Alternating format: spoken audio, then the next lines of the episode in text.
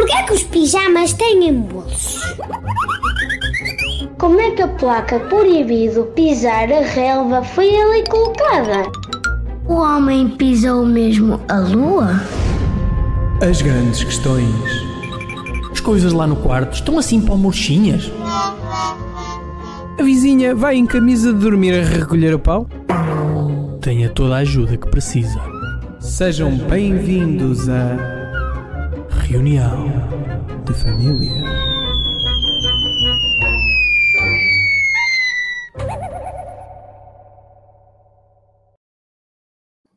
Ora viva, sejam bem-vindos a mais um episódio! Assumo o erro, Tiago, assumo o erro. Pronto, Eu vou as pessoas. assumir, eu vou assumir. Então é assim: Fala. nós começamos este episódio eh, a falar com o Mário e estávamos muito lançados até que.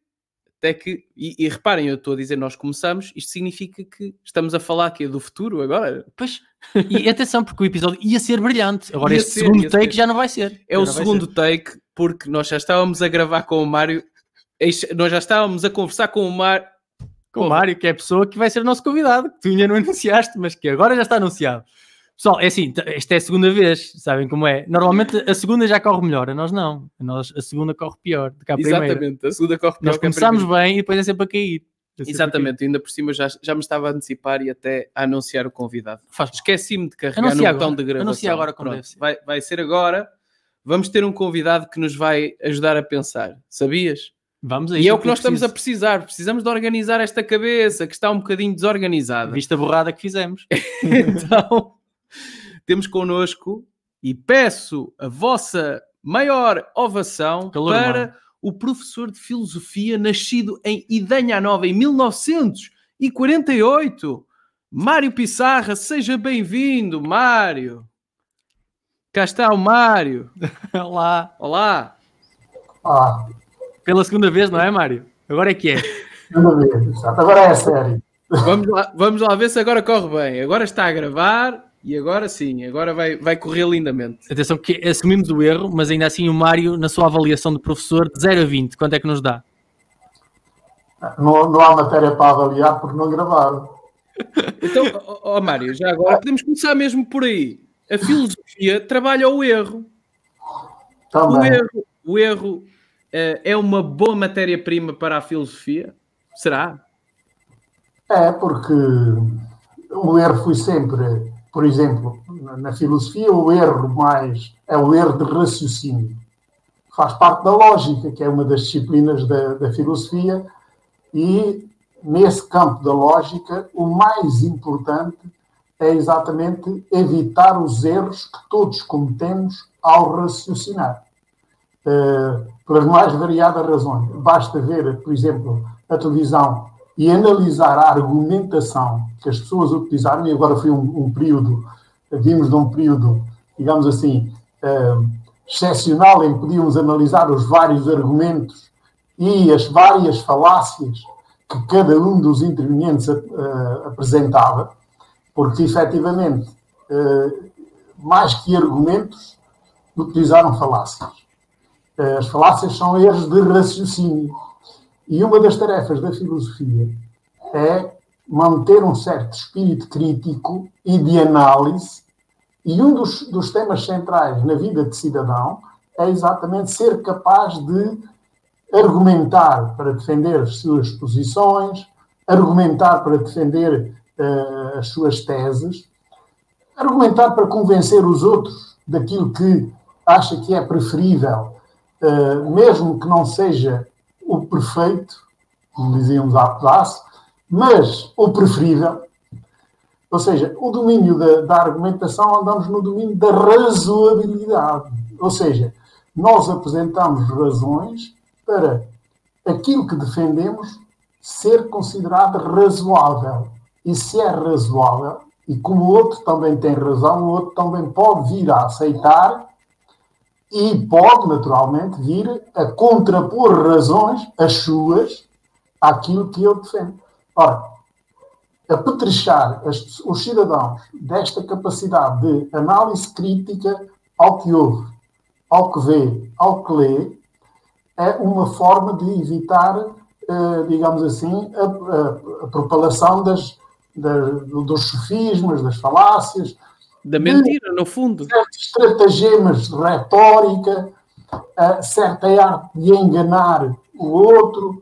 E, portanto, esta, é uma das funções a que podiam chamar a função crítica da filosofia. Formar um cidadão crítico. E isso é, digamos assim, é um elemento que não se faz só na escola e a filosofia. O Kant fazia uma distinção interessantíssima que se perdeu. Há a filosofia da escola académica, mas há a filosofia do mundo. A filosofia do mundo está muito mais próximo da vida das pessoas. E, portanto, nós, no fim, no fim de contas, todos somos, num certo sentido, filósofos da vida e para a vida. E nunca, mas nem todos somos filósofos no sentido académico do termo não conhecemos a história da filosofia, não conhecemos, digamos assim, o aparato crítico de uma investigação filosófica, não o sabemos utilizar, mas podemos, naturalmente, ter, como dizia o poeta popular, o António Leix, mas dão, dão a, as horas amargas da, da vida lições de filosofia. Portanto, as lições de filosofia vêm da própria vida. E nós temos, como seres humanos, possibilidade de refletir sempre a vida, porque a vida está-nos a acontecer. Nós não, a vida não, ao contrário, nós planificamos a vida, mas ela troca-nos sempre as voltas. Porque e por isso mesmo, está a ver, Mário, por isso mesmo é que nós decidimos começar desta forma. Claro, foi mesmo foi para trocar. tudo planeado, era surpresa, ah, Mário. tudo planeado, porque nós queríamos fazer um exercício de uh, modelamento claro. existencial em que nós servíamos um bocado como veículos para demonstrar não, e queríamos mostrar a ao Mário que, do erro. Que nós erramos. Se calhar não, não, Mário, parece, não parece. Não é? o, Mário olha para nós e pensava: olha, cá estão dois jovens que, nunca erram. que aparentam perfeição. Portanto, se calhar vamos. vamos não, a perfeição é o ideal. A perfectibilidade é uma realidade. Ou seja, nós somos perfectíveis, como o mundo é perfectível, mesmo que a gente nunca atinja a perfeição. Uh, os, os, matemáticos diriam que nos aproximamos assintoticamente, mas uh, efetivamente o, o, ser humano é limitado sempre. Uh, e ao ser limitado, a perfeição enquanto ideal continua a ser um ideal. Este ser humano é limitado. É, este a todos é, os níveis. Este... Olha, Mário, mas nós, nós aqui. Nós aqui com o podcast, com o nosso programa. Fazem todos. Cada um tem as suas limitações. Claro. Sem dúvida. Sem dúvida. Nós aqui com o nosso programa, o que nós acabamos de fazer um bocadinho é, é filosofar, não a filosofia académica, mas a nossa filosofia. A tal filosofia da vida. Da vida. Com, com, claro, a filosofia da vida, exatamente. E um dos temas. Todos da vida podemos colocar um pouco de filosofia. Sem dúvida. E um dos temas que nós abordamos ao nosso jeito, e, e vamos pedir ajuda ao Mário para isso, vamos supor, Mário, no trânsito, eu tento ser um tipo decente, não é? Ou seja, eu deixo, cedo sempre passagem, em todos os entroncamentos, sempre, cedo, cedo, ai, cedo, cedo não, cedo, cedo, cedo sempre passagem. Só que porquê?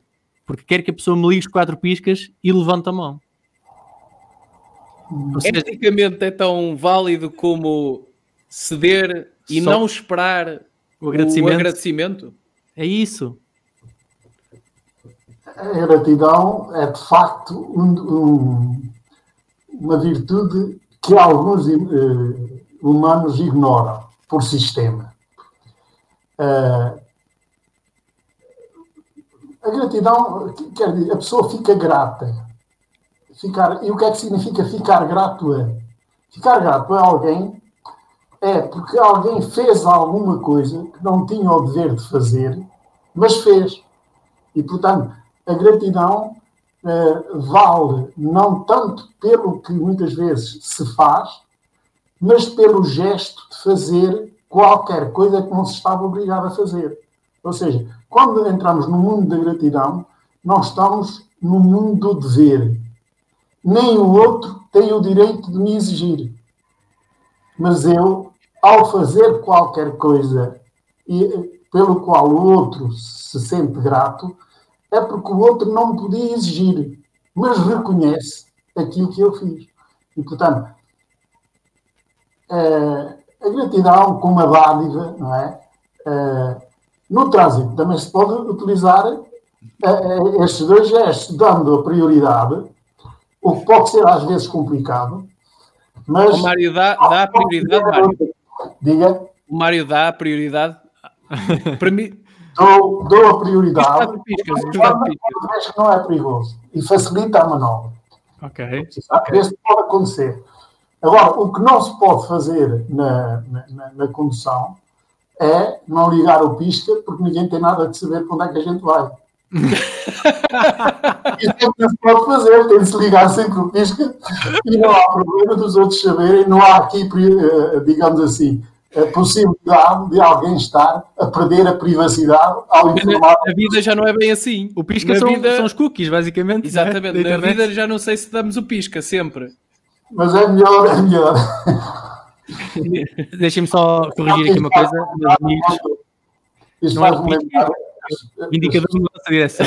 Atenção, temos aqui uma pessoa, temos aqui uma pessoa acabadinha de formar em, em instrutor, como instrutor de condução, que acaba de nos diz, diz lá como não, é, é? não é o pisca, é o indicador de mudança de direção. Indicador okay? de mudança de direção. ah, pronto, pronto. Já está o erro corrigido. Pronto. Já está, já está. Mário, hum, nós temos como eh, segmento habitual do nosso programa passar aqui um pequeno vídeo ao qual vamos pedir o seu comentário. Vamos então passar esse vídeo de um filósofo português conhecidíssimo de seu nome, Agostinho da Silva. Vamos ouvir. Quebra-gelo. Quebra-gelo! O que acontece no mundo é que toda a gente que nasce, nasce de alguma maneira poeta. Inventor de qualquer coisa que não havia no mundo ainda, antes deles nascerem. E inteiramente individual. Cada um poeta que é. E o que acontece é que nós, por causa da questão económica que temos pela frente, os metemos não a fazer poesia à solta, que era o que eles desejariam, mas a seguir alguma coisa que é, na realidade, uma espécie de vida militar. Oh, Sr. Professor, alguns não querem nada fazer poesia, querem fazer coisas muito menos poéticas, se me permite a redundância, querem fazer surf, querem andar de skate, querem ir para as boates, também acha isso interessante? Claro. Eu costumo dizer que uma das formas de poesia foi, é a vadiagem. E por isso, exatamente, é que um amigo resolveu que estas conversas chamassem conversas vadias. Ora bem, a vadiagem é uma forma de poesia? Subscreve? Mário. Um, se a vadiagem, para lá ver, eu diria muito mais que, que é uma viagem, mais do que a, a viagem é que é uma forma de poesia e uma forma de pensamento o Ortega y Gasset considerava que quem viajava pensava com os pés. Porquê? Pensava com os pés porque o viajar lhe permitia ver coisas novas e pensar coisas novas e, naturalmente, sentir coisas novas. A vadiagem tem um, um sentido negativo. Normalmente, dizer a alguém que é um vadio é ofensivo. Uh, haverá poesia ofensiva? Ah, naturalmente que há. O problema está. Uh, tenho alguma consideração pelo professor Agostinho da Silva. O Agostinho da Silva tinha esta postura na vida. Nunca teve bilhete de identidade, por exemplo. E agora, como é que se pode viver, a não ser uma pessoa com o estatuto dele, sem, sem bilhete de identidade? Sem bilhete de identidade. Outra, quando ele chega, por exemplo, num dia à prisão, diz assim: a metafísica são os meus gatos. Eu parece que tinha uma quantidade de gatos razoável. Quer dizer, isto hum, permite-lhe uma certa liberalidade no dizer que qualquer outra pessoa não tem. Ou seja, muitas coisas que se consideram interessantes no professor uh, Agostinho da Silva não têm grande, digamos, digamos, aceitação fora do contexto em que ele vivia e daquilo que ele defendia. Porque na vida real, na vida real, ninguém pode viver com base na filosofia que ele explica aqui. Esta ideia de todos, todos nascem poetas, todos nascem filósofos, todos nascem cientistas, podemos dizer isto, mas nascem capazes de o ser, hipoteticamente. E nem isso é, é aceitável, porque não é então, é poeta quem quer. Não é cientista quem quer, precisa de condições existenciais que a vida lhe proporcione para poder exercer e mesmo a vontade. Vamos a um exemplo mais simples e mais acessível às pessoas. Todos podemos treinar como o Cristiano Ronaldo ou como qualquer dos, craques, dos grandes craques do futebol. Por mais treino que nós façamos, por mais dedicação que igualemos o, o, o, esses craques, nós, se não tivermos determinadas aptidões corporais, a vontade só por si não chega e o treino só por si não chega.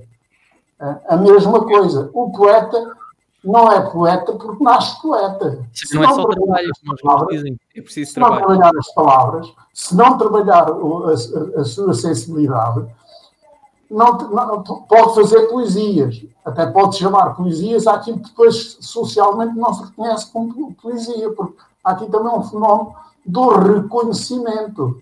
Não é por se nascer como um ser individual, nisso ele tem toda a razão, cada um de nós é um ser particular e único, um, e isso, particularmente, define-se à nascença, mas não se define só à nascença.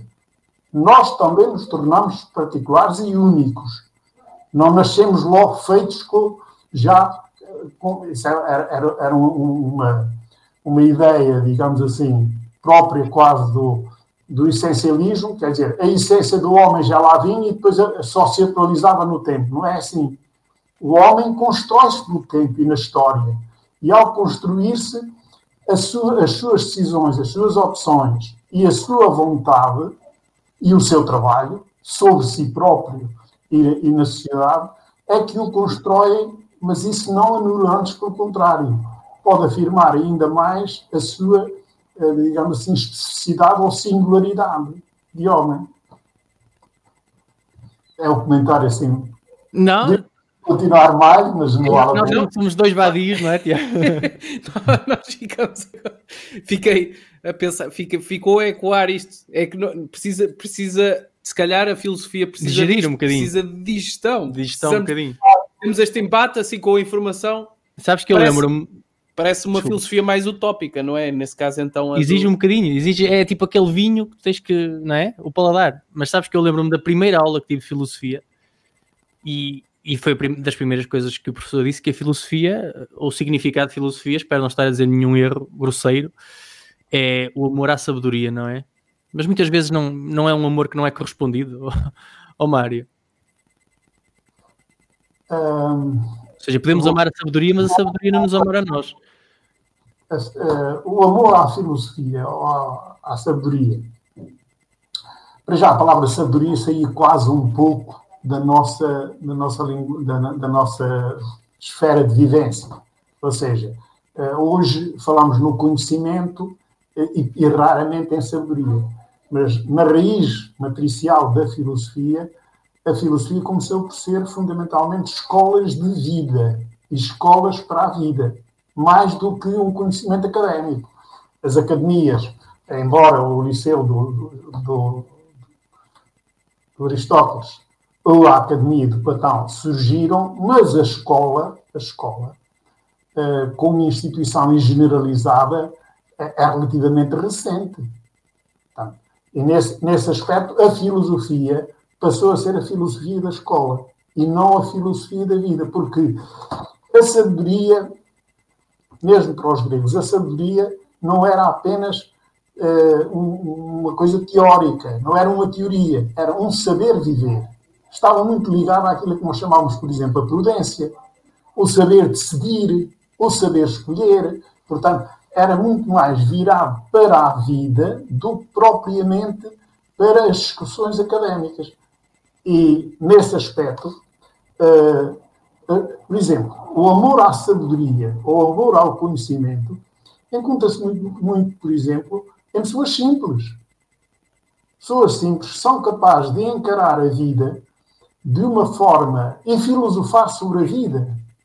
Uh, quando eu digo filosofar sobre a vida, é fazer considerações sobre o que é viver a sua vida nas suas condições, eh, que são muito mais profundas do que grandes elucubrações uh, que a gente vê aí nos livros e, na, e, e das intervenções, muitas vezes, na, nas academias. Portanto, nesse aspecto. Agora, traição, que é que se entende aqui por traição? Que há traição à filosofia, há. Ou seja, sempre que a filosofia perde, por exemplo, uma, um, um, elemento matricial, que é a humildade sófica, e se considera detentora do poder, e, e teve, a gente não pode esquecer, por exemplo, que a filosofia desemboca em Hegel sob a forma de saber absoluto. E um saber absoluto nega esta humildade sófica. Que é, porquê? Porque a humildade sófica é ser capaz de, com humildade, refletir sobre o que ocorre na vida. Por exemplo, quando, depois do, do, do, do desastre da Segunda Guerra Mundial e do fenómeno do Holocausto, alguém pergunta como é possível pensar depois de Auschwitz, é um desafio. Ou seja, como é que uma sociedade do conhecimento tão desenvolvida foi possível criar aquela máquina de morte, digamos, organizada, racionalizada, mecanizada, e algumas das pessoas, como foi, por exemplo, o caso do, do, do, do eh, quando lhe perguntaram, diz eu limitei-me a servir e a obedecer. Ou seja, como se ele não pensasse. É esta, é, a vida não para de nos estar a trazer novas, novos desafios ao pensar. E, portanto, isso significa, significa que temos de estar sempre disponíveis para pensar e para aprender. Porque viver é aprender e resolver problemas. Os problemas que naturalmente. Como hoje tivemos, não é? E pensar pode ser mesmo uma salvação. Literalmente, neste caso, poderia ter sido a salvação de muitas pessoas. Eu escrevi um, um eu em, conjunto com um colega de Coimbra, escrevemos um, um livro para um manual de filosofia. Uh, e um dos textos e das narrativas que eu uh, conto é do, de um físico, o Feynman. E o Feynman uh, foi um senhor para consertar o rádio. Ele precisava de dinheiro, era estudante, e vai lá consultar o rádio. Chegou lá, aquilo era os rádios de válvulas, uh, não funcionava. E ele, mas aquilo arrancava e fazia barulho. E então o, o Feynman, não sabia o, o, qual era o problema, começou a andar na sala de um lado para o outro. E o, o homem que o convidou, que era um, um novo rico pela, pela descrição que ele faz da situação, vira-se para ele e diz: Estamos, eu, eu contratei-o para arranjar o rádio e o senhor anda a andar. E ele disse: Estou a pensar. E ele lá pensou, pensou, voltou ao rádio e alterou a ordem das válvulas. E o rádio funcionou. Então o homem passou a ser uh, um dos grandes divulgadores de, dos serviços do Feynman, dizendo: Eu conserto rádios a pensar. Até pensar que o rádio. Portanto, está a ver o pensar. Porque uh, o que, o que é que isto quer dizer? Nós, muitas vezes, na ação, precipitamos. Não pensamos antes de começar. Começamos é tudo. Porquê? Porque utilizamos o, o esquema mais simples de, de, de, de aprender e de resolver problemas, que é tentativa e erro. Vamos lá ver se isto funciona se nós pensarmos, o pensamento elimina logo uma série de, de hipóteses. Portanto, já não se faz. Nem tudo se resolve por tentativa e erro. Embora por tentativa e erro se resolvem muitas coisas, como é óbvio. Mas pensar antes. Se pudermos minimizar os erros, tanto melhor, melhor. não é? Claro, tanto melhor, é óbvio. Meus amigos, meus amigos, agora chegamos àquela parte do programa em que temos uma participação dos nossos ouvintes. Vamos ouvir o que é que os nossos ouvintes têm para perguntar ao nosso ao Mário. queridíssimo convidado, Mário. Vamos ouvir.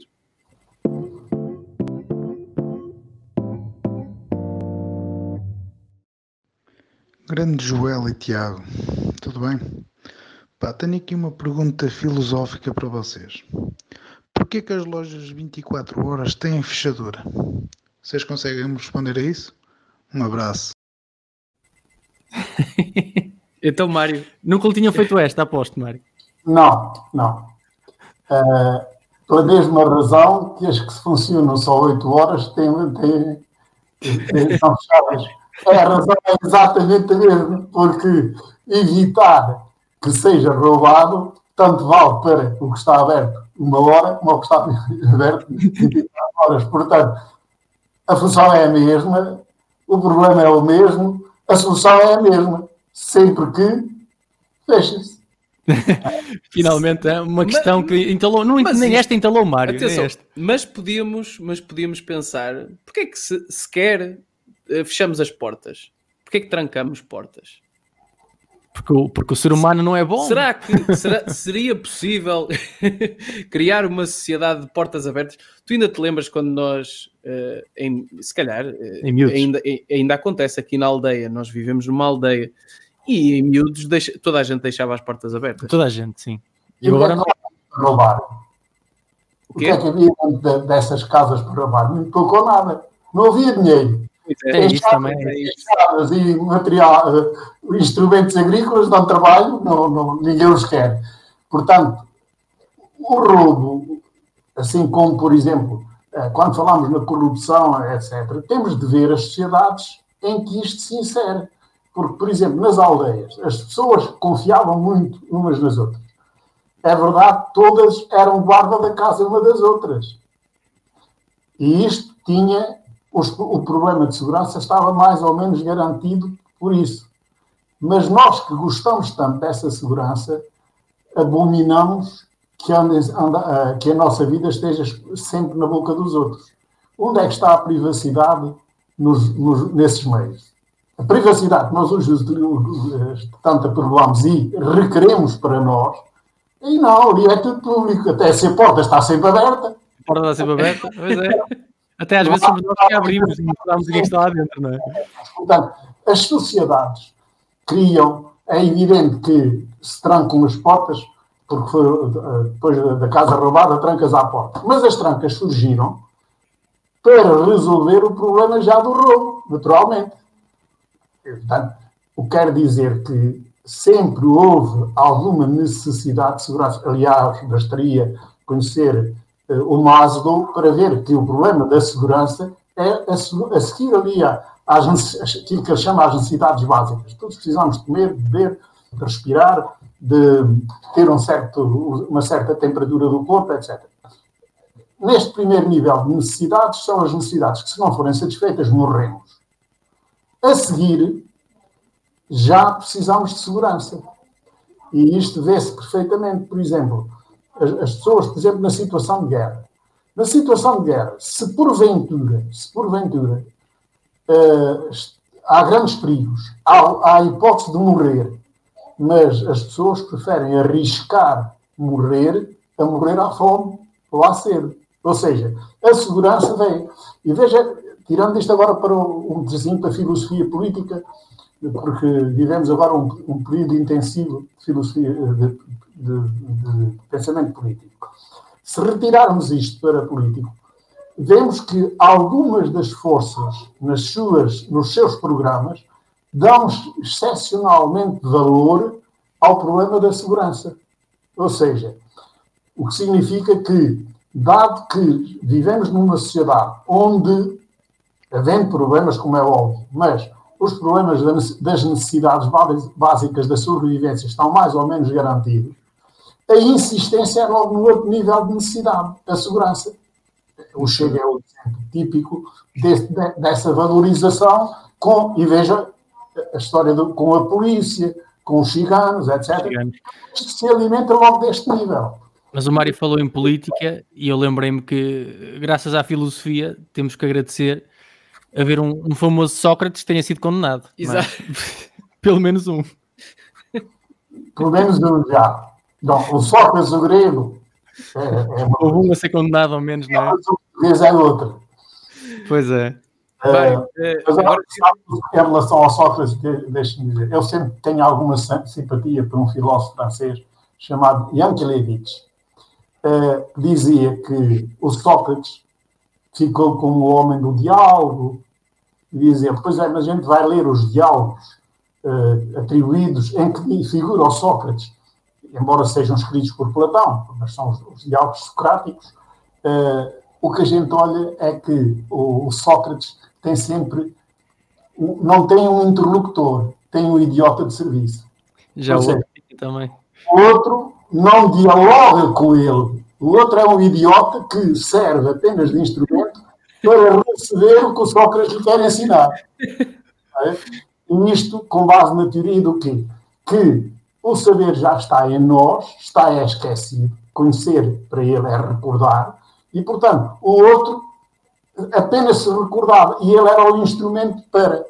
Mas, quer dizer, nem, esta, nem a teoria de que o conhecimento está esquecido em nós, nem a ideia de que o diálogo é levar o outro a lembrar-se, é um verdadeiro diálogo. Porque o verdadeiro diálogo é aquele que coloca duas pessoas em pé de igualdade e discutem. Por exemplo, eu não posso dialogar sobre física nuclear com um físico nuclear sem não perceber nada. Como é que eu posso dialogar com ele? Posso dialogar com ele ao nível humano sobre as mais variadas coisas da vida. Somos capazes de nos entender e dialogar sobre um vinho que apreciamos ou tal coisa, coisa deste género, ou sobre problemas de trânsito no, que vivemos todos, mas não é sobre diálogo. Ele dialoga com pessoas desse nível. A mesma coisa com outros especialistas. Portanto, o nível do diálogo pressupõe que o outro esteja em pé de igualdade e não de superioridade. Porque o Sócrates estava sempre em pé de superioridade, embora ele dizia que, atenção, eu não ensino nada, o outro é que descobre, o outro só descobre, só descobre aquilo que ele quer ensinar. Portanto, ele tinha uma boa técnica para impingir ao outro que defendia. É uma técnica clássica da autoridade. Da autoridade. Mas, agora, uh, passando para o nosso segmento final, vamos ter aqui uma surpresa para o Mário. Vamos lá ver então qual é que será.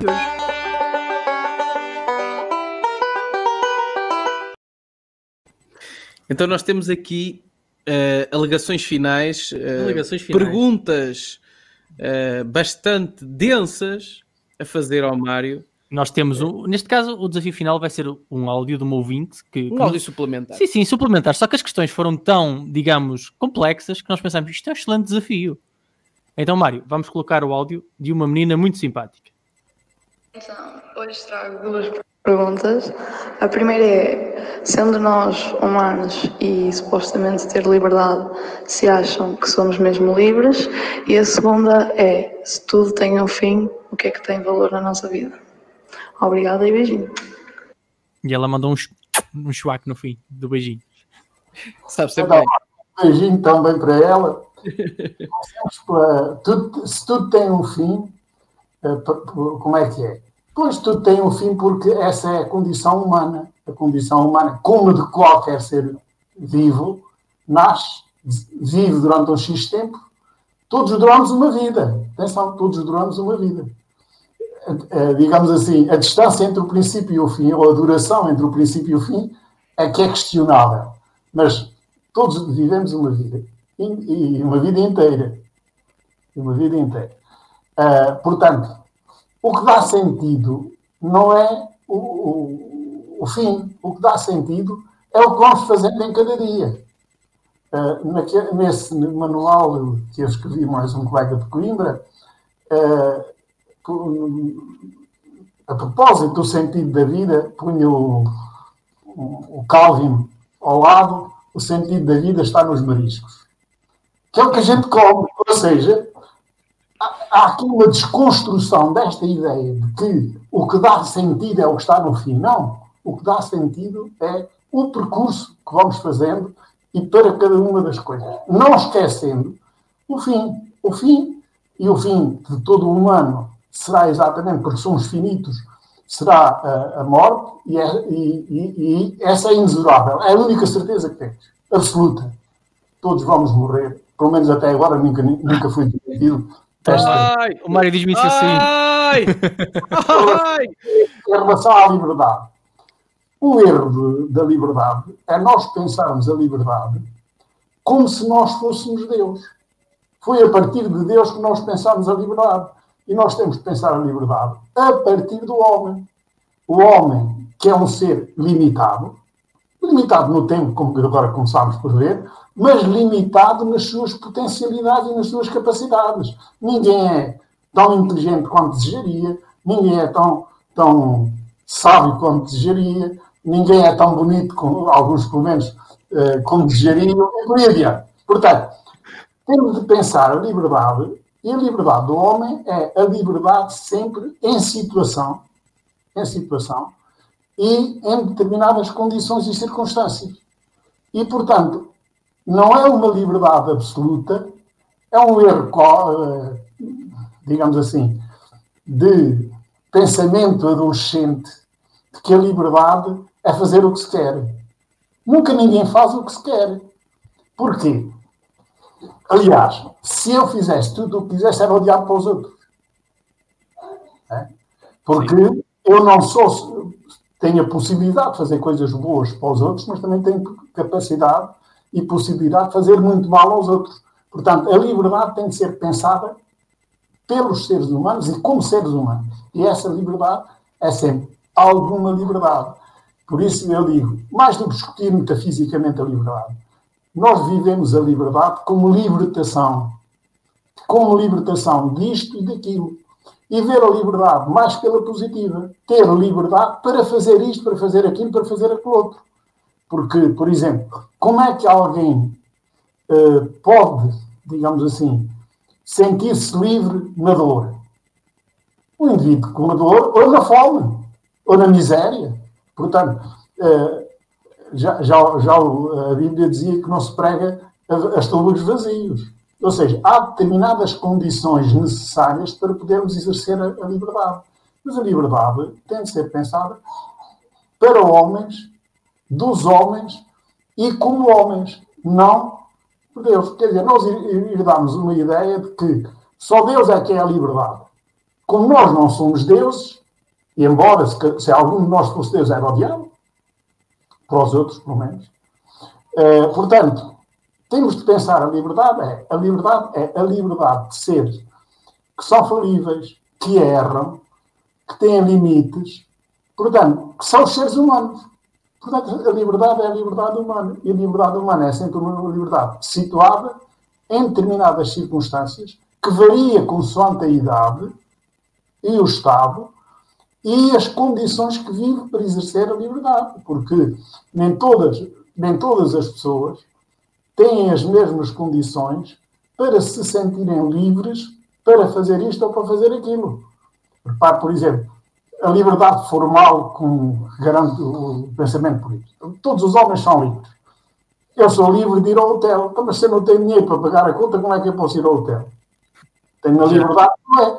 Ou seja, a liberdade fática é a liberdade que se exerce nas condições que a vida nos proporciona.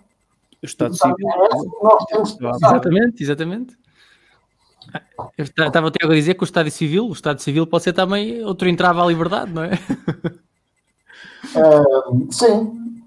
sim. Olha, eu queria tanto, mas não posso. O Estado Civil, o Estado Civil é um bom exemplo de, de que ninguém consegue ser simultaneamente solteiro e casado. É verdade, é verdade. Ainda não se inventou essa possibilidade. Se, se, a liberdade do solteiro está situada na, na situação de ser solteiro, um solteiro não pode, ou um casado, não pode viver ao mesmo tempo como casado e como solteiro, Porquê? Porque, efetivamente, são duas circunstâncias civis diferentes. E, portanto, tem de viver a sua liberdade consoante a sua circunstância. Eu sei que a, a alguns servia, gostavam muito de poder acumular, mas não pode ser. É dor. Ora bem, fica aqui uma lição de filosofia epá, e, e mais uma vez eh, temos que agradecer imenso temos que agradecer aqui ao, ao Mário, ao Mário que, que, eu acho que, Joel, vê se concordas comigo, passa com nota 20. É, eu vou deixar amadurecer, eu estou entre 19 e 20. 19 e 20, porque há pessoas que, que atenção, Sabes, que o 20 não, não é dado assim de bandeja. Só por causa desta resposta do Estado Civil, estava à espera que fosse.